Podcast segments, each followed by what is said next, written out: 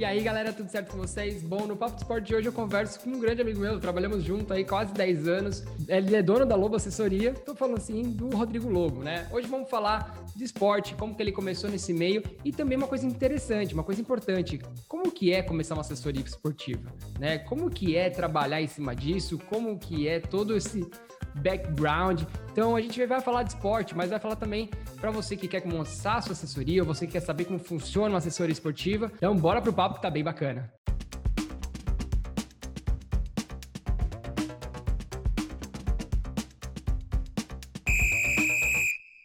Bom, Rodrigo, é, obrigado. Obrigado aí, primeiramente, por topar participar. Trabalho junto já com você já faz um bom tempo. Tava pensando esses dias, né? Daqui a pouco faz 10 anos já. Mas tem bastante coisa, né? Como a gente tava conversando aqui. É que mesmo eu estando junto ali com você, pô, eu não sei de todos os BOs que tem, né? Saber tudo assim.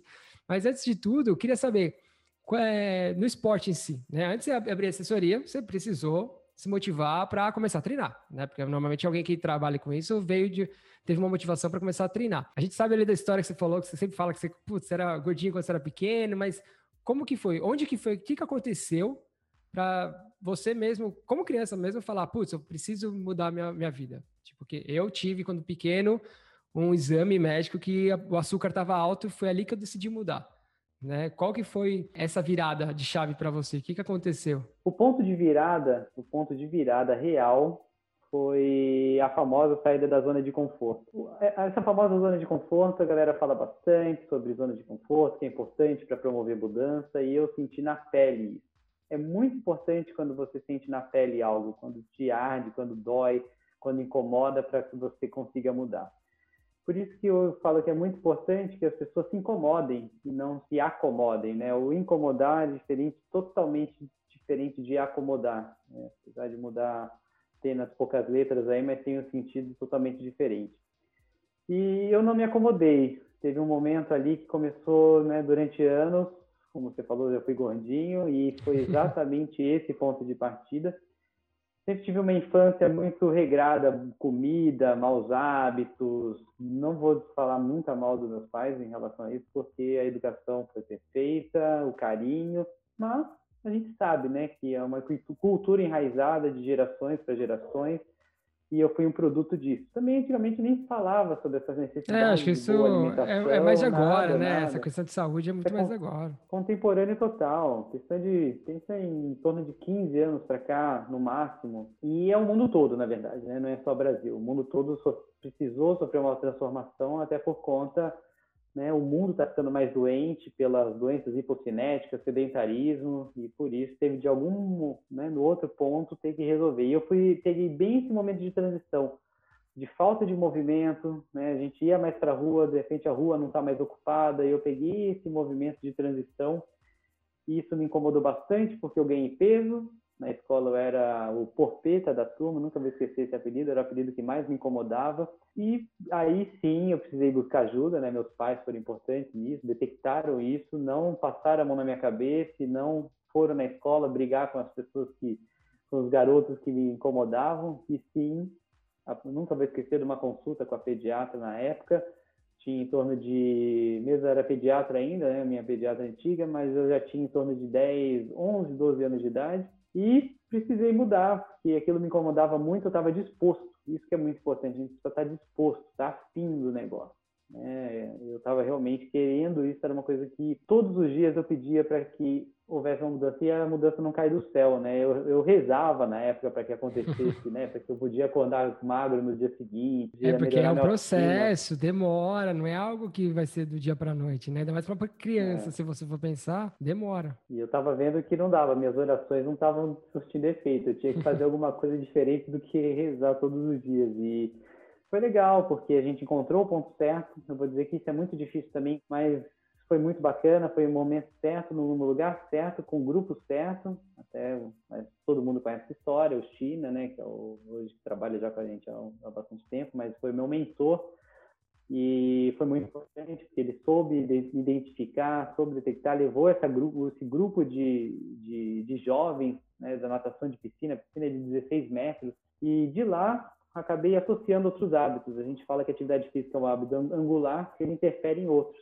Então, não necessariamente eu mudei minha alimentação de uma hora para outra, mas eu precisei uh, ajustar meus hábitos para poder melhorar porque tinha um grupo que queria que eu queria buscar, né, de nadadores da mesma idade ali, mas era um grupo de quase 12 Aí 12 foi aquele negócio que se, ou você muda ou você não busca, né? Então Exato, exato. Então, putz, eu era o que estava mais para trás de todos ali. Via que todos já estavam no peso certo, já tinha uma certa experiência. Então, esse foi o ponto de partida. E comecei a fazer outras atividades na academia, comecei a fazer musculação, comecei a fazer todas as aulas de ginástica que existiam, porque a gente ficava, às vezes, da tarde para a noite. Só ficava, virei rato de academia e comecei a mudar prioridade. Isso não deixei de lado meu quanto? Grupo. 14 anos? Uns 12 para 13 anos, 12 não? 13 12 para 13. Ah, e mesmo, eu sempre fui ativo, sempre fui ativo. No clube, jogava bola, campeonato de futsal, campeonato de futebol de campo, sorteio. A gente ia tá doido, hein? Imagina você jogando bola. Dá uma bicona e sai correndo, né? então, antigamente eu tinha habilidade. A galera me chamava de Romário e Bebeto. Eu tinha habilidade, mas não corria, porque era meio gordinho. Só que aí ficava meio que na, na banheira para fazer gol.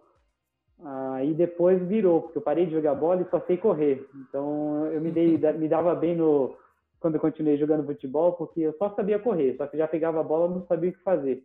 Mas sempre fui ativo, sempre a gente jogou taco na rua, futebol na rua, nas atividades, e era muito mais ativo mesmo. Só que a balança não fechava, porque realmente eu comia muito. Mas, claro que eu tinha acesso, eu tinha contato meio que diário com a atividade física, né? Mas não era o suficiente. Então, aquele foi o ponto de partida, o ponto de virada. Falei, vamos embora, vamos mudar o esquema.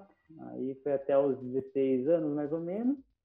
Aí 16 é, poxa, foram quatro também... anos só nadando, se for ver, né? Então. Nadando, fazendo toda a aula de, na academia, aula de ginástica, aula de tudo, futsal na academia também, jogava bola à noite, puta, antes da aula, antes do treino de natação dobrado que tinha. E foi daí que você deu a vontade de fazer é, educação física? Chegou a passar engenharia, essas outras coisas é, pela é, cabeça? É, então, o que acontece é que você fica perdido, né? Pensa no adolescente, cara, eu fiz orientação vocacional, fiz, uh, fiz a ET, né, que é uma escola técnica aqui em São Paulo, fiquei só seis meses porque eu detestava, fiz informática, né, na verdade era processamento de dados ali, que era parte de programação toda, Cara, seis, sei lá, nem lembro se foram seis meses, porque aquilo foi tão traumático que eu achava que eu fosse gostar daquilo, mas foi ótimo. Esse foi o ponto de partida, de virada também, da, da escolha da profissão. Eu não sabia se ia para a área de tecnologia, eu era péssimo em exatas, não tinha visão abstrata das coisas, eu não tenho até hoje, tenho dificuldade com isso, assumo meus, minha, minha dificuldade com isso e, e tenho humildade para dizer que todo mundo tem sua habilidade, sua inteligência, uma diferente da outra e inteligência matemática zero. E nunca vou esquecer também, meu pai é dentista, inclusive tá, trabalha aqui com a gente, tá, compartilha espaço. Ele, quando tirou, quando ele e o amigo dele tiraram meu dente do siso, eu falei, para mim não quero odontologia, abrir boca de, com broca, com bisturi, ver sangue. Eu falo, meu Deus, nem quero fazer esse tipo de coisa. Poderia ter sido até outras áreas, mas não tenho habilidade manual. Então, foi bom que você vai detectando algumas coisas e descobrindo. Vai cortando, né? Você vai tirando ali. É, exato. E, e aquilo foi muito importante, porque foi dando cara. Poxa, eu era vidrado por aquilo. respirava atividade física full. A gente não tinha tanta informação como tem hoje: Instagram, rede social, site e tinha que buscar em revistas, caçava revista, caçava jornal, tudo vez que saía uma matéria de alguma coisa a gente recortava, guardava. É, que isso daí era o quê? 2003, 2004? Não, 99. 99, 2000. Eu entrei na faculdade em 2001, na verdade. Ah, você entrou em então, 2001? Já. Ah, caralho. É, é, eu fiz até 2005, eu fiquei um ano a mais. É, mas... eu tava ao contrário, eu tava achando que você tinha entrado em 2005, não, eu que entrei quase nesse processo. é, não, não, então 99, 2000 era, a gente tinha Não, não tinha nada, então, não tinha nada. Você ia numa banca de jornal, via alguma coisa sobre corrida, sobre natação, nossa, recortava, era muito diferente a relação. E aquilo começou a me apaixonar, eu ficava praticamente 100% vidrado nisso, porque aquilo foi tão importante, um agente transformador na minha vida, de autoestima, autoimagem, bem-estar, saúde, que, naturalmente nem pensava nisso, pensava na parte estética, mas, puta, de tabela você ganha uma série de benefícios. E, e, eu, e aquilo começou falando, eu tenho habilidade com isso, tenho afinidade com isso só que tinha, tem um preconceito da área, né? Educação física, até hoje, claro, uma área subvalorizada, tem muito preconceito embutido. Pra, quando você fala educação física, você pensa em escola, você pensa em academia. É, então, por isso que eu perguntei, eu falei, pô, seu pai é dentista, aí do nada você fala, pô, vou fazer educação física, sendo que você já tinha feito computação, né? Então, uhum. eu falei, pô, será eu que foi um, foi um choque? É, como curiosidade, fiquei acho que uns quatro meses sem falar com ele, porque ele não aceitava muito essa situação, né? A gente ficou, teve um embate ali, e só que foi muito importante, porque eu tinha muito claro que sobre essas limitações da área, mas só me ah, eu, só, eu só iria para o curso de educação física se fosse na, na USP. Pública. Por conta do. Não só pública, na própria USP, mesmo. por conta do, do, da história, do ranking dela em relação a, a, ao curso, a proposta do curso, que é diferente, não é um curso tão prático, né, tão só, só, só técnica esportiva. Então, é um, de fato, a USP ainda é uma referência em relação à grade curricular. Na verdade, tem uma grade curricular diferente das outras universidades, vem com uma proposta de disciplina de base, para ir depois para disciplinas de síntese. Então, você consegue colocar em prática depois tudo que você aprende de forma, de forma conceitual, né? de forma bem estruturada. E não só isso, eu detestava, né? Vou para uma faculdade de educação física para fazer aula de nata de basquete, de basquete, de vôlei, de futsal e tem que fazer prova prática. Então, para mim, eu, tinha, eu senti isso claro que as faculdades ainda, infelizmente, até hoje, tá sempre que mudou agora com o conceito de EAD, né? Mas eu só me realizava se fosse fazer o curso de Educação Física na USP. Então, dediquei demais, tanto é que parei um pouquinho de treinar, não parei 100%, mas tirei bastante a carga de, de, de atividade no, no, no ano final ali, né, pré-vestibular, para focar. Ali você 100%. já fazia triatlo já? Já tinha competido já, né? Porque aquela foto sua com China, ainda não? No triatlo não. No triatlo não. Triatlo entrei exatamente no ano pós faculdade. Entrei na faculdade e já e já comecei a mirar o triatlo. Tanto é que eu era o único. Hoje em dia, triatleta tem em todo lugar. É, a gente é moda. Né? Mas, ah, mas eu, eu vou dizer que não é tão assim. Quando eu estava fazendo a, a faculdade, eu lembro que eu e uma outra menina, a gente nadava, treinava para fazer maratonas abertas, né? É, águas abertas, né? Na maratona aberta. É, tinha ali o Cássio que fazia o aquatlon, já fazia triatlon tudo, mas você vê que a galera tirava sarro, porque o pessoal era tudo da piscina curta, né? Então eles tiravam, ah, vai lá, vai rodar, ó os que vão rodar ali, ó. Então era sempre zoeira. Exato. Então meu primeiro, meu primeiro triatlon foi em 2002, foi Internacional de Santos, então já na faculdade eu já, eu já fazia aquatlon, né, que eu antigamente chamava biatlon. E já tinha maratonas, já tinha um bocado de coisa nas costas. E o, o biatlon comecei a me destacar também, não, porque também na, na época é muito diferente. A gente está falando isso agora, mas teria que fazer uma contextualização. Daria para a gente fazer um podcast só sobre história do, da corrida de rua, triatlon e outras modalidades, sim, sim. mas eu não vou perder tanto tempo. É, eu comecei a correr em 2005, é o... então você vê que, pô, ir lá já era, meu, cruzão, já não tinha tantas pessoas, as provas eram 30 reais, né? Então, eu ainda nem sabia Quando o que era Quando eu comecei a prova era 15, tá? Quando eu comecei a prova era 15. com, com desconto eu ia para 10. Mas, mas, exatamente, mas tem muita coisa para contar em relação a isso. A gente depois abre um. É, os tipos de prova, a prova era diferente, né? O jeito que era realizado, uhum. provavelmente. Eu lembro que eu assisti o Fest, meu pai assistiu o Fest direto na, na tribuna lá, passava na TV, e aí a gente ficava assistindo o Fest e eu, nossa, que negócio chato. Eu achava chato aquilo. Falava, pô, mano, tem um monte de bateria toda hora, não acabava, né? Eu gostava mais de Fórmula 1, essas coisas.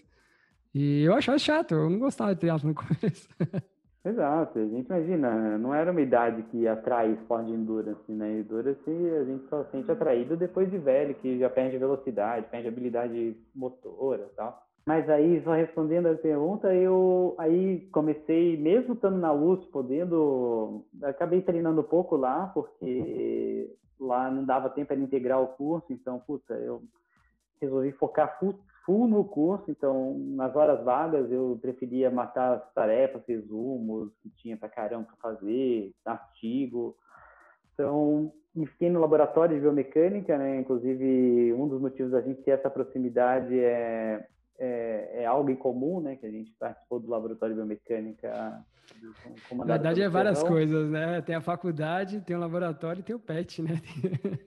Exato. Isso, o PET, realmente, PET, para quem não sabe, né, é um programa de educação tutorial, mas, bom, o PET, na verdade, foi importantíssimo nessa, nessa mudança, nessa, e você sabe muito bem, porque também você desenvolveu um perfil empreendedor até por conta disso, Uh, dentro da faculdade, não adianta você só fazer a faculdade, passar batido por ela. O esporte era, sim, uma válvula de escape, era, era bem claro que o, o esporte, para mim, tinha esse, esse, esse limite.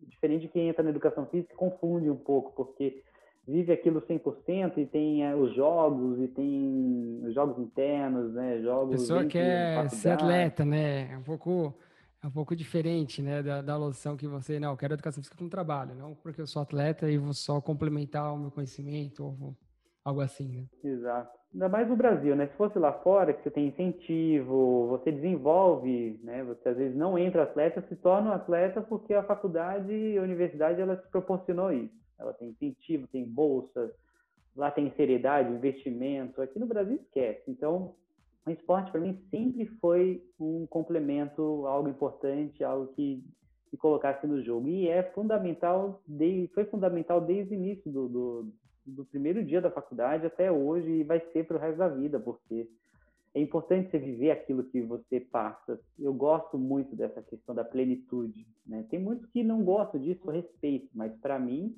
a plenitude ela é fundamental. Você respirar, se sentir bem, amar, ser apaixonado pelo que faz de verdade mesmo, desde quando você acorda, aí quando vai dormir, sem ficar incomodado se um atleta manda uma mensagem para você e você responde, sabe?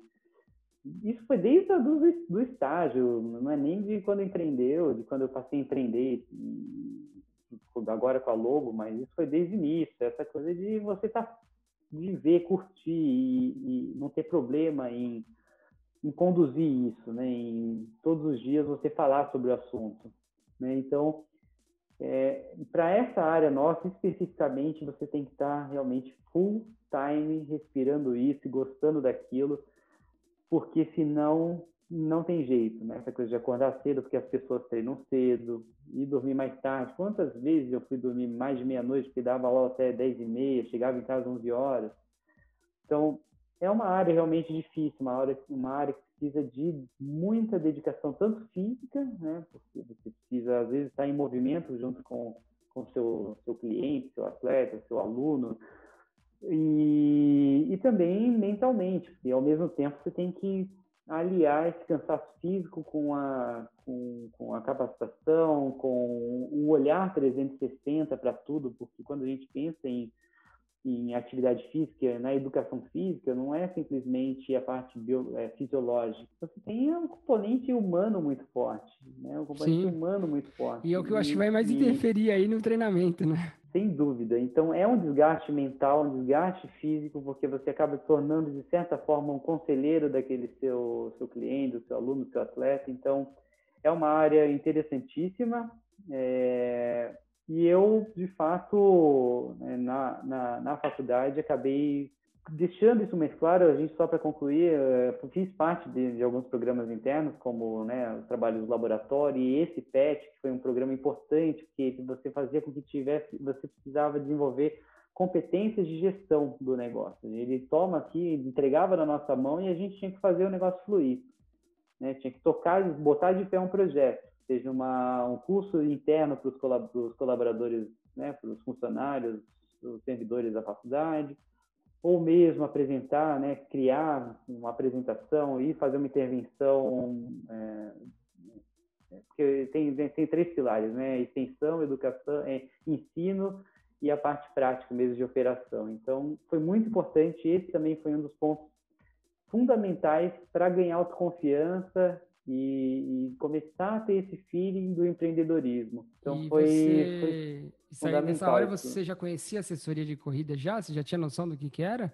Faculdade? Boa. Dois, se você pensar em 2002, que eu em 2001 que entrei, 2003 já comecei a ter né? acesso né? a isso, era muito poucas, muito poucas. A USP, inclusive, foi, foi um dos motivos de, de, de, facilitar esse acesso à assessoria, porque imagina, se a galera não conhece muito assessoria hoje, imagina em 2002, né, 2003, ah, na USP é onde as principais assessorias tinham pontos de treino. Era praticamente USP e Ibirapuera dentro, aqui em São Paulo. E Rio de Janeiro, no máximo, alguns outros lugares. No Brasil era praticamente São Paulo e Rio, o eixo das assessorias.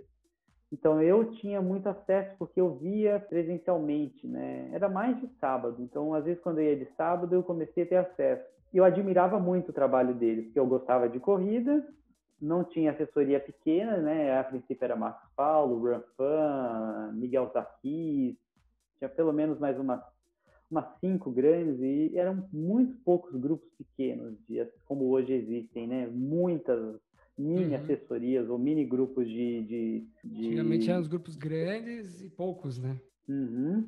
Então eu, eu tinha algumas eu tinha alguns, uh, algumas referências e eu tinha algumas eu tinha, eu tinha que mirar alguma coisa. Todo, sempre quando você quer algo, você tem que ter uma referência, você tem que ter uma, um mentor, você tem que ter uma inspiração. E tanto é que hoje eu me sinto muito realizado por eu, eu ter um contato muito próximo, uma relação de, de, de cumplicidade e amizade com uma das pessoas que mais me inspirou para abrir a assessoria, que foi o Marcos Paulo, né, da MPR, o Marcos Paulo Reis. E eu olhava ele num, num pedestal absurdamente alto. Imagina, né? Um, um garoto lá, estava com meus 20 anos, 21 anos, já ele com uma bagagem de quase, sei lá, né? A gente fala 2001, já tinha uns 5, 6 anos de assessoria na época, ou quase 10, nem, não consigo lembrar agora exatamente quanto, mas lá em São Paulo com network absurdo, com grandes marcas ali já já já operando junto com ele e eu imagino, um garoto recém é, em formação de São Bernardo do Campo, né, que ainda era considerado província, interior. apesar de ser grande, é, grande São Paulo é interior, né? E eu sofro até hoje por isso, porque eu, o desenvolvimento foi mais lento porque eu me fechei aqui um pouquinho no ABC. E talvez um dos arrependimentos talvez fosse não ter uh, ido talvez para São Paulo com, com, com né, de forma antecipada e, mas ao mesmo tempo também, por que, que eu escolhi ficar na ABC? Justamente para poder ganhar espaço, ganhar, né? Porque ir para um universo já aí. No, não saturado, né? Mas já tinha os nomes conhecidos, né? E eu lembro que uhum. quando eu uhum. vim para cá em 2013, eu achava, pô, o USP Ibirapuera já bombava. E eu cheguei aqui, uhum. assessoria de corrida, tipo, era você aqui e ninguém sabia o que, que era. Né? Eu lembro várias vezes a galera perguntava é, ali é, na academia mesmo, né? Você ser um professor de academia, para você se destacar em São Paulo, das grandes redes, né? Na época, né? Fórmula, Biorritmo, Companhia Atlética, você, para poder se destacar, você tinha que ser muito, muito sério, não só séria tecnicamente, que eu tinha competência técnica, você tinha que ter outras competências, né? Competências de relacionamento, de tinha que ter boa pinta, e eu não tinha muito esse perfil, não, era muito nerd, sabe? E, infelizmente, para você se destacar na área, você precisa de outras competências e não Sim. só competências técnicas, isso para qualquer área da, de atuação profissional. E eu, na, em São Paulo, preferi, né, uma das escolhas de continuar no ABC, em São Bernardo, é justamente para ter mais espaço, né, me sentir mais confiante para poder crescer. Então, fiquei muitos anos trabalhando na, dentro de academia. Quando eu nunca vou esquecer o pai, né, da, dos donos da academia aqui, que era, na, ele até fechou agora tem uma, uma rede que comprou. Quando ele soube que eu passei na USP, ele falou: Nossa, e olha que esse, esse cara foi que teve um insight. Olha aí, foi um senhor, o pai do, da, do casal que ia administrar. Falou: Nossa, você vai, você vai estagiar aqui, hein? Você vai estagiar aqui. Aí ele falava todo mundo: Esse moleque é da USP, sabe? É muito legal isso. Nunca vou esquecer. Mas foi importante, porque eu fui ganhando confiança, fui me destacando em relação aos outros profissionais, por conta até da, da, né, dessa, do conhecimento diferente, dessa visão diferente em relação à educação física, do que das faculdades regionais aqui. E fui me destacando, ganhando confiança, um pouco de, de, até disposição, gostava de corrida, os grupos de corrida começaram a entrar nas academias, eu comecei a estagiar né, na, no caso na Pódio, na época, nessa academia, junto com um treinador que é o Aguinaldo, que eu também sempre comento, falo muito sobre ele, que ele foi meu mentor da corrida.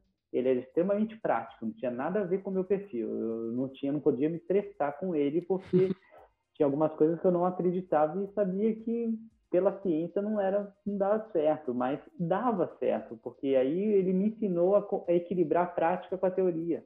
E se a gente não fizer isso, não adianta. Não adianta a gente ter o conhecimento se a gente não consegue é. aplicar. Em alguns momentos você vai precisar ceder um pouco da ciência e de forma prática e colocando ciência de forma embutida, assim, sabe? Mas é uma coisa que eu sinto que eu mesmo, né? Se você for pegar quando eu saí lá da USP, porque entrei para Lobo, meu, mesma coisa, né? A gente sai completamente bitolado, com muita informação, faz estágio, né? Eu estagiei em assessoria, tinha trabalhado em academia já fazia um ano, mas mesmo assim, você sai completamente bitolado, e aí, na hora que você vai lidar com pessoas, você tum, você trava. E aí, aí você fica aquele robozinho. Uhum. E aí uhum. até você se soltar e começar, não, vamos entender, agora você tem a pessoa, a gente até brincava, né? Tem a pessoa humana ali por trás.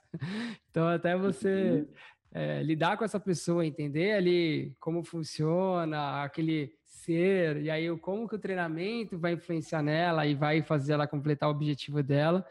E aí demora um, demora um tempo para desapegar, acho que daquela aquela metodologia que você, a gente é formado na uhum. faculdade, né? E o bom que você tinha comentado até do PET é que a gente, o PET fazia a gente ser proativo, né? E eu percebi isso. Eu, uma coisa que a gente tirou da faculdade é proatividade, né? Então, uhum. hoje em dia você vê muitos profissionais da nossa área muito mais responsivos do que ativos, né? Então, acho que isso também é uma coisa que eu vejo que destaca bastante é, da formação em si. Mas aí você saindo, conversando com a Aguinaldo ali, você, você falou, pô, dá para montar o meu? Você já corria, uhum. como você falou, né? É, você já tinha alguns alunos, você já corria junto com eles. Quando foi que você falou, não, agora eu vou montar a assessoria, uhum. agora não é mais um, alguns alunos meus que correm junto? Quando foi essa viagem? é, é muito, foi muito importante, porque é muito simples. Hoje eu consigo entender. Na época eu não entendia, tanto é que até gerei um conflito com ele porque eu senti a necessidade por, porque existem públicos diferentes, existem Sim. expectativas diferentes. E isso me ajuda até hoje a entender e a respirar fundo e seguir em frente. E na época que acontece, né? Eu estudando, era, era estagiário, claro, né? Ficava ali alongando, só alongando, era não tem problema nenhum, foi ótimo ter feito isso, ótimo, ótimo, ótimo. Mas o que acontece? Eu eu tinha muitas divergências técnicas ali, mas isso não era o problema porque eu sabia que era importante ter a visão prática ignorar um pouquinho da parte técnica, mas eu comecei a, a ter uma demanda de, de pessoas, de, de, de, atletas, de clientes, né? Eu, eu, eu, falo muito em relação a esses temas porque eu não gosto muito do tema aluno, tá? Mas cliente ou, ou, ou atleta é, que tivesse mais o meu perfil, um perfil um pouco mais conservador, um pouco mais completo em relação à necessidade de treino de força mesmo, ao tipo de trabalho, ter um planejamento. E foi natural esse processo, né, de ter aquele público que sentia necessidade Se daquilo, mais, de né? algo a mais, de algo a mais. Poxa, você pode montar uma planilha para mim? Você pode fazer? E foi muito claro esse posicionamento. Tem um público que eu comando via planilha com aquilo lá e um público que também só para correr e às vezes ele, ele, coexistia. Mas na época até o Agnaldo não soube tanto entender muito isso e também né, eu era muito jovem e acabei naturalmente tendo alguns e mesmo assim também não era uma relação de concorrência porque ele trabalhava para academia né? Ele trabalhava para academia, então já tinha academia que ele não tinha os atletas dele, eram os atletas da academia que ele prestava um serviço para academia naqueles horários X, né? E eu já tinha um extra, além de manter esses atletas na academia treinando, não é, acabava sendo um complemento. Né? Eu mantia, eu, eu, eu conseguia colocar essas pessoas apenas como organização ali de treino e treino complementar também, que é importante, e eles complementavam também as atividades correndo comigo na, na época com o Agnaldo. Mas o ponto de virada ali que aconteceu foi uh, esse, esse grupo de, de, de, atletas ali que eu tinha esse comando de planilhas, eles pediram na época, né, puxa, vamos fazer um, um, um intensivo ali, alguma coisa de, de corrida eu acabei, né, já tinha também o Enzo, que era um outro treinador da academia ali, que, que ah, tem muita história, né, até chegar na Low, mas ele também era um treinador da academia, ele também gostava de corrida, já tinha também também aqueles aquela, aqueles monitoramentos ali de atletas em, em particular. E a gente acabou unindo forças e vamos montar uma proposta diferente. Então, justamente uma proposta diferente, uma proposta nos moldes de assessoria esportiva e não no molde só de grupo de corrida. Então, foi importante, porque a partir daí eu comecei a entender que existem interesses de públicos diferentes. E não existe necessariamente concorrência. Eu não ia puxar na verdade, atletas, no caso, que corriam com a Aguinaldo, para correr comigo, porque aqueles atletas não iam correr com a Aguinaldo porque não queriam aquele tipo de trabalho. Diferença de mercado, então, né? É, então, vi uma oportunidade de negócio na região, com o modelo de São Paulo, para conseguir aplicar isso para cá. E então, patinei muito, nunca vou esquecer, eram umas coisas na minha casa, na casa dos meus pais, com um carro simples, é, botava ali uma água na praça, mas já era com modelo de bastidor. De, o, o mais importante não é necessariamente sair para correr junto com eles, era monitorar o treino, controle de carga, cuidar da saúde, trazer profissionais, como no caso do nutricionista, junto, fazer algo completo para conseguir fazer com que essas pessoas se sentissem realizadas e conseguissem evoluir naquilo que elas queriam. Então, era, foi mais uma oportunidade de negócio, principalmente na região. modelo de São Paulo, com essas, esses players, né, essas referências que eu tinha, e sempre mirei essas grandes empresas. Então, eu tinha que caçar, buscar informação. Hoje você pega o Instagram, você vê tudo que ela faz. Hoje você, você não via. Então, fui buscar informação, fui entender, fui tentar me aproximar entender como funcionava. E foi ótimo porque eu consegui ir para um oceano azul, né, que a gente chama, né, que é a teoria do oceano azul. Para quem leu o livro, você busca um novo nicho, um novo mercado e navega sem ficar trocando bala, trocando tiro, porque eu tinha meu público aqui e puta, foi ótimo, porque eu tinha uma ótima relação e sempre tive uma ótima relação com todos os chamados concorrentes, né, as assessorias outras, outros grupos, porque não tinha nem concorrência direta de, de cliente. Então isso foi ótimo. Isso foi um, talvez um dos do, das, das, vantagens de ter ficado talvez em São Bernardo aqui no ABC, não só do São Bernardo, mas São André, São Caetano que a gente atuou, que foi poder fazer o trabalho de forma natural, de forma menos agressiva, sem trocar socos e pontapés, como você sabe bem, você vai no Ibirapuera, você fica disputando Sim. A, a, a disputando espaço, espaço, né? Exato. Então foi bom, foi bom por conta disso. Então a gente conseguiu crescer de forma orgânica, espontânea, natural, colocando o DNA, né? Que esse DNA é importante. Você, quando você monta um negócio, você tem que saber o que você quer, tem que ter uma visão clara de onde você vai chegar com o propósito que você busca. E o nosso propósito sempre foi tirar o oba-oba, e você sabe bem, tanto é que eu fico muito feliz, eu nunca vou esquecer, a gente se encontrou agora já avançando, a gente se encontrou quando o Lucas é, me convidou para fazer uma palestra de empreendedorismo é, lá na faculdade, enquanto você estava no, no, curso. E a partir daí a gente teve essa aproximação, né, por conta do mesmo propósito, do mesmo DNA, que é colocar um pouco da, um pouco da ciência, um pouco do que a gente acredita, pensando, né, a gente sabe que a, a USP forma um, um, educador completo, não é educador só técnico, né, um educador que pensa de, de forma geral, eu falo muito da pensa de forma 360, de forma ampla, e com aquela vontade de mudar a vida das pessoas profundamente, assim como mudou a minha, assim como a sua também mudou, em alguns pontos de virada sua também. E não tem jeito, você tem que trazer pessoas muito boas para andar com você. E eu sempre digo que a Lobo ela foi construída por todas as mãos, ela não foi construída por mim.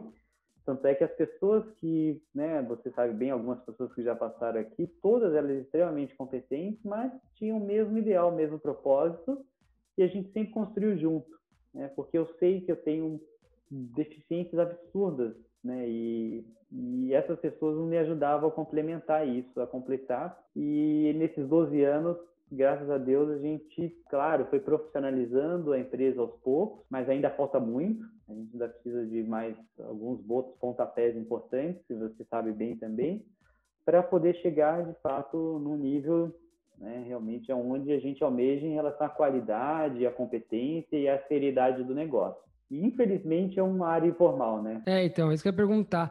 Quando foi que você reparou que você, meu, tem que formalizar, É, o que você vê hoje em dia no, nos mercados? Porque depois que eu comecei, a gente começa a atuar mesmo, todo mundo quer montar seu grupo, tudo. Só que aí quando você abre uma empresa, você começa a ver, não, eu tenho encargo disso, encargo daquilo, aí você tem nota fiscal disso, daquilo, é imposto sobre isso, imposto daquilo.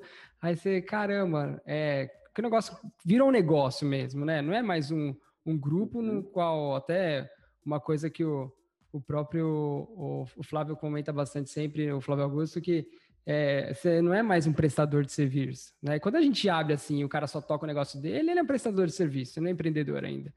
Né? O cara é empreendedor quando ele começa a tocar o um negócio. Né? Ele se ausenta um pouco uhum. ali, né? Foi o que você acabou fazendo ultimamente, né?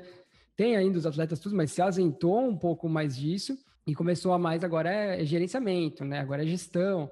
Como que você vê, como que tá o mercado hoje em dia, que você conhece um monte de assessoria, né? Você conhece conversa com a galera toda. Quando eu saio com vocês, né? quando a gente vai nos eventos, tudo começa a bater papo com todo mundo. Não, não criticando assim, mas como que você vê o, mercado em si, né? Como que tá, uhum. é, tá tendo essa formalização, tá tendo, ou ainda não? A galera ainda tá, algumas aceiras estão destacando porque estão entrando para o ramo de negócio e outras não. Eu vendo, eu tô falando isso vendo de fora, né? Trabalhando a Lobo, mas vendo como treinador. Eu vejo que hoje em dia tem muitos bons treinadores, né? Eu conheço muito bons treinadores, mas poucos empreendedores, poucos empresários, uhum. donos de assessoria, né? Que eu acho que é aí que você bate num teto, você bate no limite. O cara ele vai ter treinador, ele vai chegar no limite dele, é, de alunos que ele vai conseguir lidar, porque é normal, a gente vai ter uma hora que não vai conseguir dar conta de tudo. E na hora, essa hora que você precisa de gestão, você precisa de gerenciamento, você precisa ali inovar o negócio, pensar como negócio, aí eu vejo que é o teto, que é onde todo mundo para né? E aí estagna, e aí não cresce mais. Né? Eu, pelo menos eu observando de fora, conhecendo a Lobo e vendo os outros e conhecendo outros treinadores também, é, eu tenho uma visão bem nítida disso, né? Mas você conhecendo mais pessoas ainda e vendo esse processo, como que você enxerga hoje em dia essa, as assessorias nesse ponto? É, eu vou dizer que isso é uma, das, é uma maior dor do nosso negócio, a maior dor do, da, de assessoria esportiva, vou dizer assim. Talvez não só assessoria esportiva, mas de dos negócios, de qualquer área relacionada à educação física. É uma área emergente, é uma área que subvalorizada e começa pela percepção do cliente. O cliente ele não vê a gente como talvez uma empresa séria, como um profissional talvez sério, algo que tenha direitos e deveres. É muito numa relação muito pessoal. E essa relação pessoal ela vai corrompendo, porque você começa a ir muito levando para o pessoal e esquece de cuidar do seu negócio. Eu vou dizer que cuidar do negócio não é abrir uma empresa, habitar total, é cuidar de você como profissional, como profissional autônomo. Então, eu digo que né, eu vejo você como um excelente empreendedor, e é um empreendedor nato ali. Né? E, claro, ah, eu assim como é que eu resolvi empreender e ter um negócio físico, vamos dizer assim. Mas todo profissional precisa ser um empreendedor, precisa ter um gerenciamento da sua carreira de alguma forma. E a soma desses empreendedores é o que a Lobo hoje em dia é. A gente tem grandes empreendedores aqui dentro que fazem a gente crescer. A única coisa que eu faço é por ter começado antes e meio que, né, organizar, não organizar a casa, mas deixar o negócio rodando. Mas são grandes empreendedores que estão aqui dentro que fazem o negócio crescer. A gente tem que ter essa visão clara. Tem que tomar cuidado, porque quando eu falo empreendedor, você pensa em empresa grande, tal, filiais, hum. muitos funcionários, e não é isso. Então é muito bom a, a gente entender isso e pensando na área, qualquer, qualquer profissional da nossa área acaba andando na, indo na dança, né, da não cobrança do nosso cliente. Vou dizer cliente porque ninguém chama de cliente, mas eu começando, eu mesmo estou começando a aprender a chamar de cliente. Coisa o meu tem gente que briga comigo quando eu falo que é cliente. É, não, é atleta, é, eu falo. Entendeu? Tudo bem, para mim é cliente, né? É, mas atleta até eu acho legal. Quando é aluno, cria uma relação de, puta, não acho que eu sou um professor e aluno. O aluno tem a questão de eu ficar e Vamos levar que assim, ao ponto, ao ponto mesmo, a gente não é aluno. É, a gente não é professor. Uhum. A gente é, é pode se chamar até treinador, né? É, mas uhum. a gente não é professor. é, tanto é que no dia dos professores a gente recebe parabéns e teoricamente a gente não é professor que a gente não é licenciado, a gente é bacharel, mas enfim, isso tudo bem, a gente agradece, pode, pode continuar dando parabéns, não tem problema nenhum. Mas o grande dor, grande dor é a informalidade. A informalidade se dá por essas duas, as duas vias. O cliente não vê a gente como uma empresa, como um empreendedor, como assim como um cara lá que ajuda a montar os treinos ali, a, né, se não está afim de treinar, ah, hoje eu não preciso de você, hoje eu preciso. E o, e o, e o, o, profissional, ele também não faz questão de fazer o negócio ser sério. Né? Não, eu faço questão de emitir nota para você porque você está me pagando. E começou a me incomodar quando eu tinha que fazer imposto de renda. Para começar. Não tinha que fazer imposto de renda. Eu falei, caraca, eu sou informal, cara. Eu sou informal. Isso começou a me incomodar, porque eu sou muito chato em relação a isso.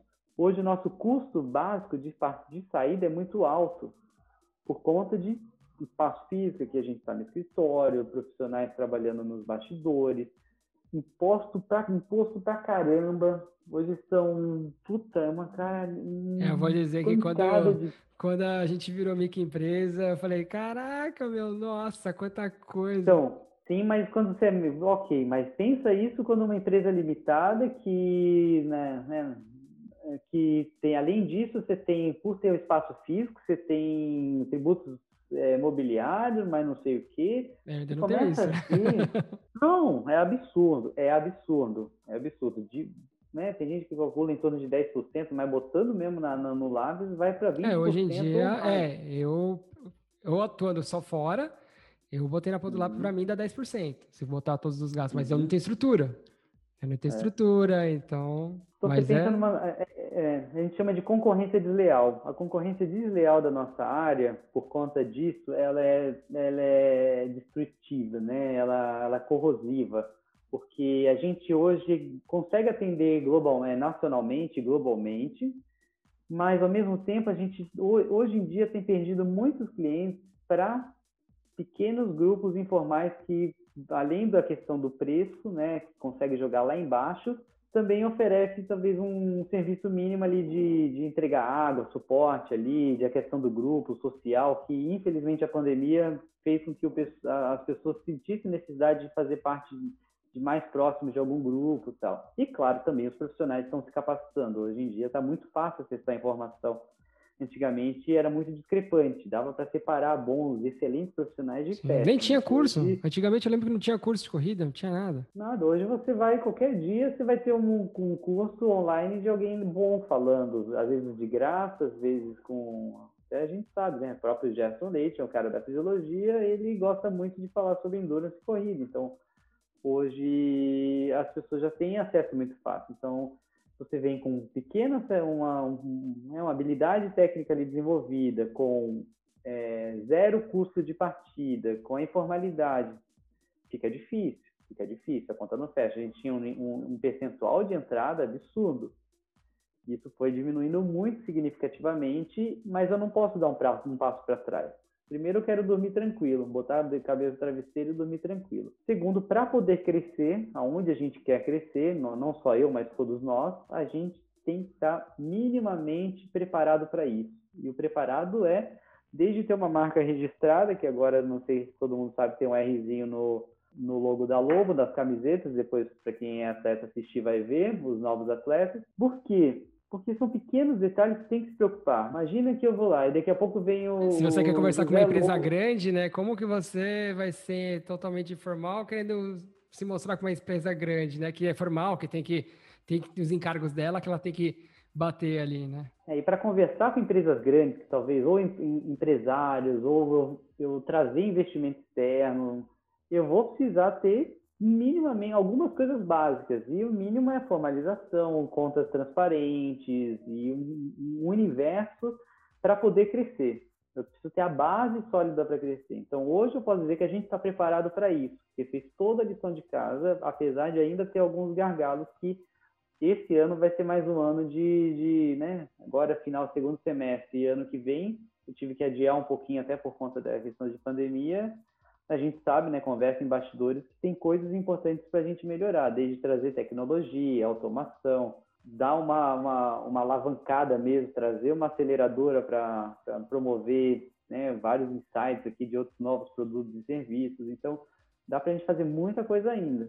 Mas hoje eu me sinto preparado. Hoje eu consigo trazer uma empresa de gestão, de uma empresa de gestão empresarial, consigo trazer investidor por conta disso se eu não tivesse formal, não fosse formal, muito provavelmente eu não conseguiria. Talvez até sim se o cara vem para cá e formaliza o negócio, mas mesmo assim vai bater no muro porque vai entrar na concorrência desleal com né, nesse universo de concorrência desleal. Então, eu estava falando de marca registrada, mas para quem não sabe, bastidor, eu gastei, devo ter gasto de partida brincando uns 15 mil reais para registrar a marca. Ah, mas precisa registrar? Precisa.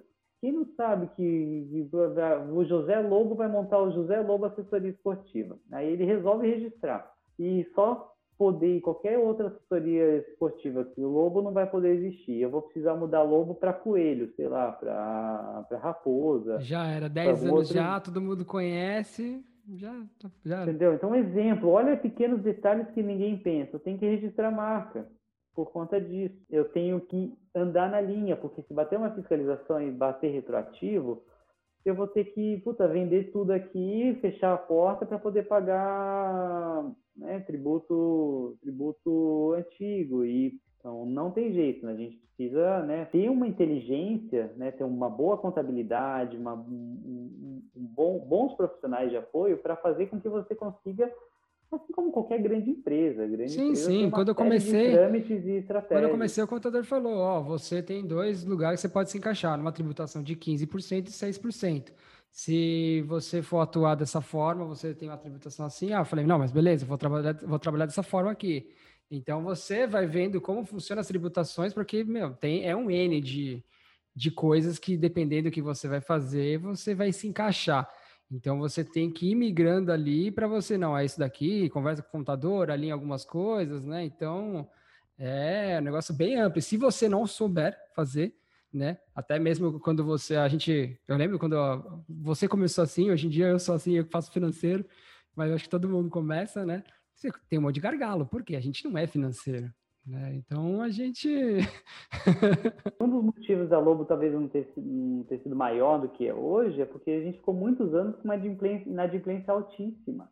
Altíssima.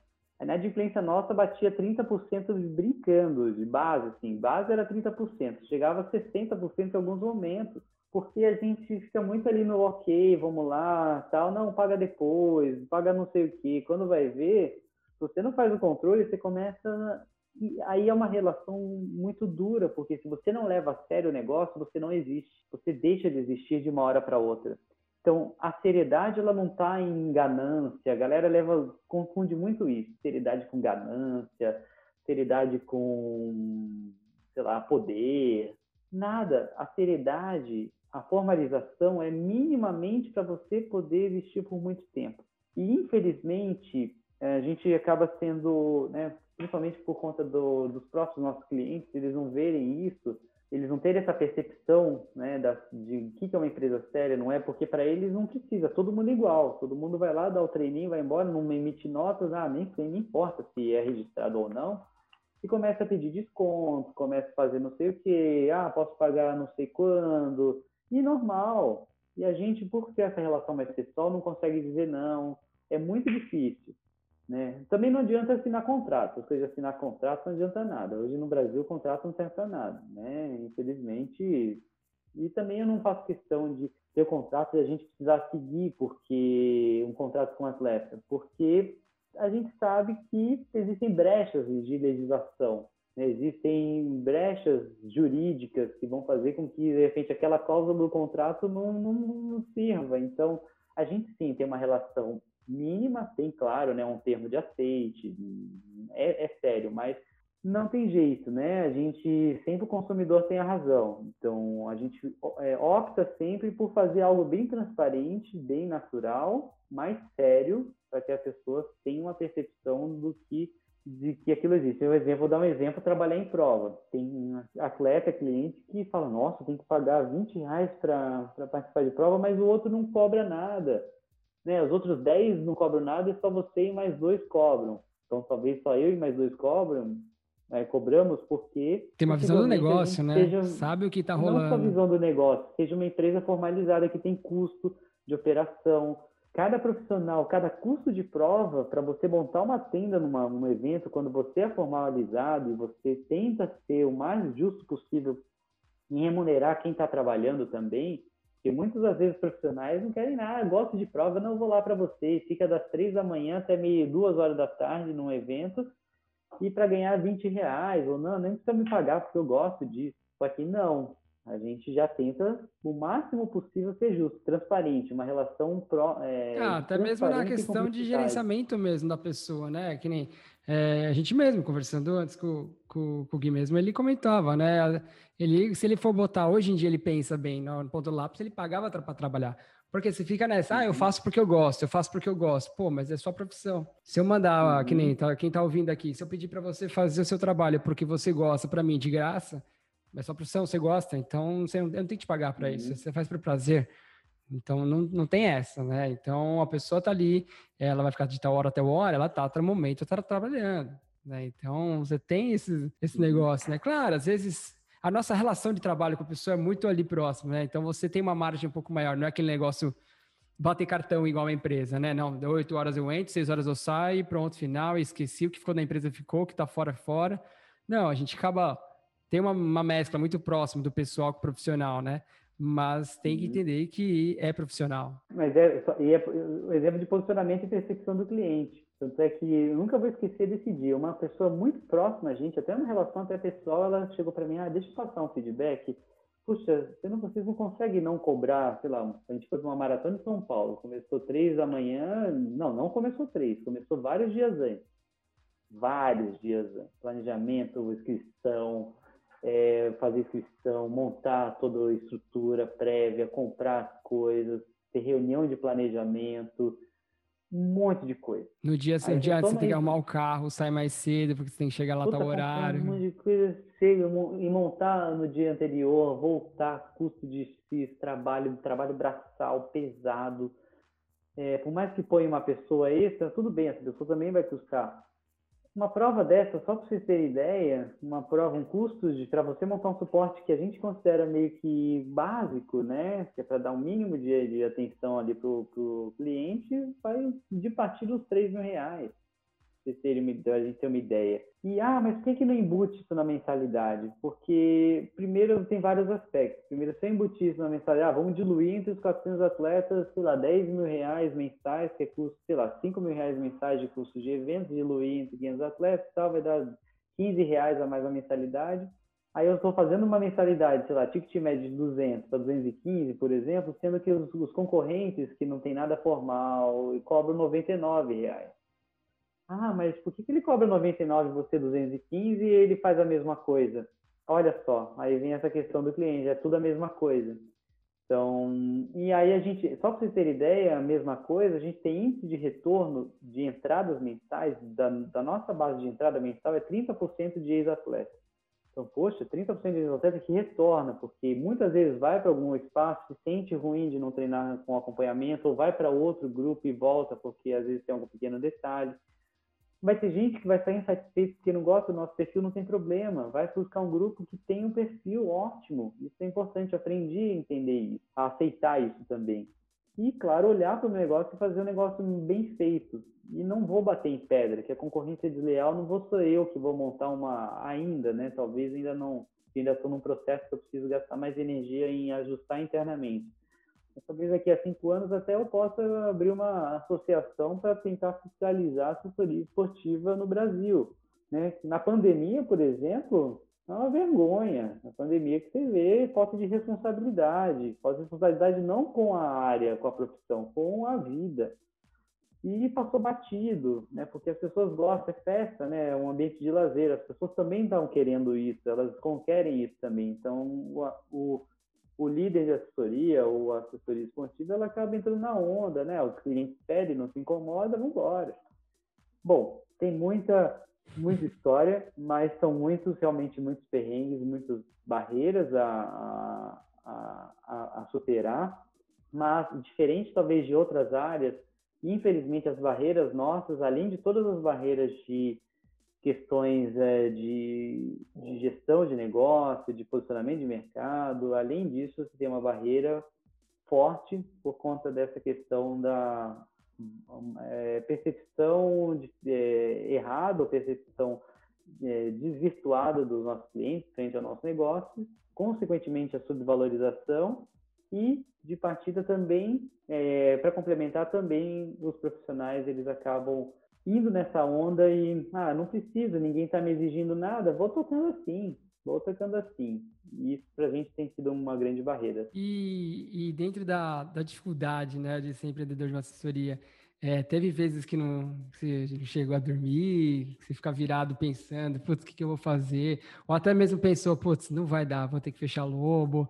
Chegou a passar algumas vezes isso pela sua cabeça ou não? Ou não? Passa todo, passa todo dia, né? passa todo dia. Mas eu sei que também é qualquer outro empreendedor contra a área, a gente mesmo, né? Você como empreendedor da sua carreira também fala, meu, para, vou, vou investir em Bitcoin e vou largar e vou largar essa área porque, cara, às vezes você tá cansado, puta, de novo, vamos lá. Sem dúvida, eu nunca pensei, talvez eu nunca tenha pensado em deixar, mas em reposicionar, em reformular. É, mas já pensei sim, claro, algumas vezes sim, em, deixar, largar tudo, falar, puta, porque eu sempre quis muito ser, para quem não sabe, que ser piloto de avião, né, ser aviador. e tentei via via a área militar para ir depois para a aviação civil, não deu certo. Talvez eu devesse fazer o processo lá naquela época que eu fui uma decisão de ir para a aviação civil direto. Mas também não me arrependo, porque nunca se pode se arrepender daquilo que você, você deixou de fazer. Eu prestei AFA. É, eu, eu estudei para AFA, mais, eu estudei mais... para AFA. Aí a segunda opção era educação física, eu passei em educação física.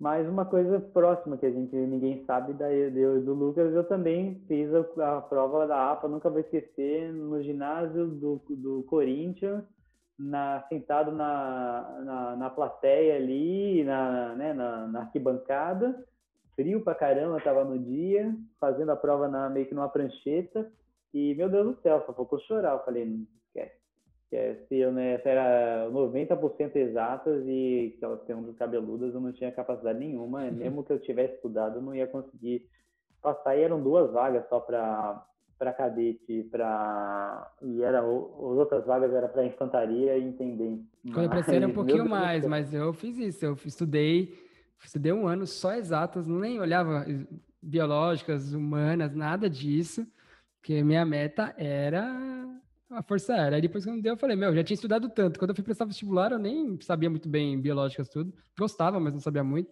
Minha mãe sempre achou que eu ia entrar na área de exatas, que eu prestei é, engenharia física, prestei mecânica, só que tanto que eu fui para educação física e onde eu me identifiquei na biomecânica. Né? Então, uhum. hoje em uhum. dia, estou no treinamento tudo, mas onde eu me identifiquei quando eu estava na faculdade foi a biomecânica, né? Que foi onde a gente se conheceu. Mas acho isso é, é bem legal, né? Você começa a ver os, da onde que cada um sai, é bem engraçado. E ah, hoje em dia, é, Rodrigo, para onde você acha, para onde você está a, a, Lobo Mira, né? Para onde que, é, claro, não dá para contar tudo, né? Porque tem projetos projetos em off. Tem, Mas para onde que para onde que você a, a Lobo Mira hoje em dia? É. é.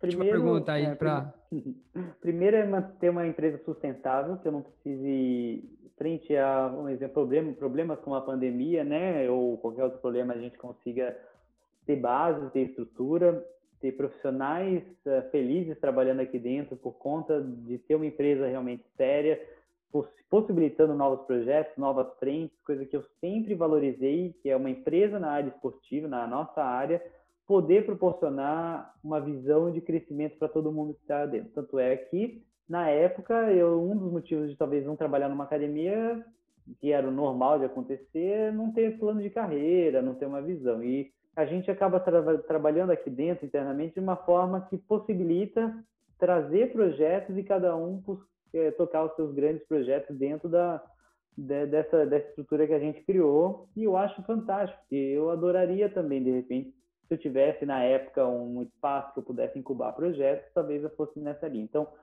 a Lobo ela mira ser uma incubadora de projetos e hoje o projeto é muito né, genérico, mas de produtos, de serviços, de ideias inovadoras e trazer tecnologia. Acho importante, eu adoro, apesar de não ter tanto feeling, adoro, sou consumidor de tecnologia, mas trazer tecnologia e poder ajudar o máximo possível de pessoas, mais ainda do que a gente ajudou. A gente já deve ter diretamente ajudado, pelo que a gente tem de histórico de atletas, diretamente aí que passaram pela gente, em torno de 4 mil, 4, 5 mil. Mas a ideia mesmo é escalar, é ajudar que a população brasileira mundial, né, eu vou dizer mundial porque hoje a gente tem atletas também no exterior, que consigam, por meio talvez da corrida, do triatlo, de outros produtos que a gente vai surgir, vai, vai criar, né, a gente aproximar as pessoas de, de, dos seus sonhos, das suas metas. Então, esse é o objetivo, mas para isso eu preciso de inteligência, preciso de tecnologia, preciso de ideias, de inovação, preciso ter um ambiente para isso, um ambiente favorável para poder incubar tudo isso. Hoje a gente patina um pouco porque a gente ainda, ainda, isso em alguns meses espero que mude, né? Principalmente os profissionais que estão aqui dentro ainda precisam ter coisas externas, né? ações externas, mas a ideia é que a Lobo seja uma incubadora desses projetos para que todos que estão próximos a nós não precisem buscar nada fora e vão buscar aqui dentro. Então, é a gente ter ainda. Hoje a gente já tem uma estrutura pronta para receber essa alavancada para isso, mas ainda, você sabe muito bem, a gente acaba patinando em alguns pontos, por não ter alguns profissionais que vão dar apoio para a gente não se preocupar com algumas coisas, gestão de projetos, para controlar bem os projetos e botar de pé, claro, essas ideias nossas que a gente sabe muito bem. Todo dia de conversa nossa aqui vem uma grande é ideia, ideia, e ainda é. E uma empresa grande, hoje eu miro empresas grandes não na área só da educação física, né, mas em outras áreas, e eu percebo que empresas grandes, sólidas, elas são máquinas locomotivas de ideias. Então, teve uma grande ideia, vamos botar de pé e o negócio vai dar certo. Hoje a gente tem uma grande ideia e está com dificuldade de botar de pé. Então, quando a gente começar a botar de pé todas as nossas ideias, já era, ninguém segura a gente. Da hora. Obrigado, obrigado por esse papo. Vou dizer que foi uma continuação daquele papo que eu comecei em 2011, quando 2011, 2012 foi lá na faculdade, que você foi falar um pouco de empreendedorismo, né? Na, na semana de empreendedorismo lá que eu organizei. É, mas foi legal, legal para a gente ter uma noção, ver como que funciona, da onde que surgiu mesmo, né? Eu mesmo estando próximo não sabia algum como que foi esse processo mesmo, né? Eu sabia de algumas pessoas que estavam envolvidas tudo, mas da onde que, que vem, até mesmo para quem tem interesse de começar uma assessoria ou que tem uma assessoria, saber que, cara, para você ali, você está no negócio, você quer estar em jogo, você quer que isso seja a sua empresa, ou você está só dando aula porque é o que você tem hoje. Acho que a pessoa tem que entender isso também, né? Você está dando aquela assessoria ali porque é o que você consegue fazer hoje ou é o que você quer fazer para frente, né? É, e se é o que uhum. você tem como meta crescer nesse ambiente e fazer a sua empresa vigorar, né? Então você precisa ali meio que andar no, na, na linha, né? Precisa aprender a ser uma empresa, né? Tem que, tem que ser uma empresa, né? E não simplesmente só um grupo ali de corrida, às vezes com um treinador servindo água. Sem dúvida. É isso aí. Valeu, Rodrigão. Isso aí, Obrigado aí pelo papo. Tamo junto.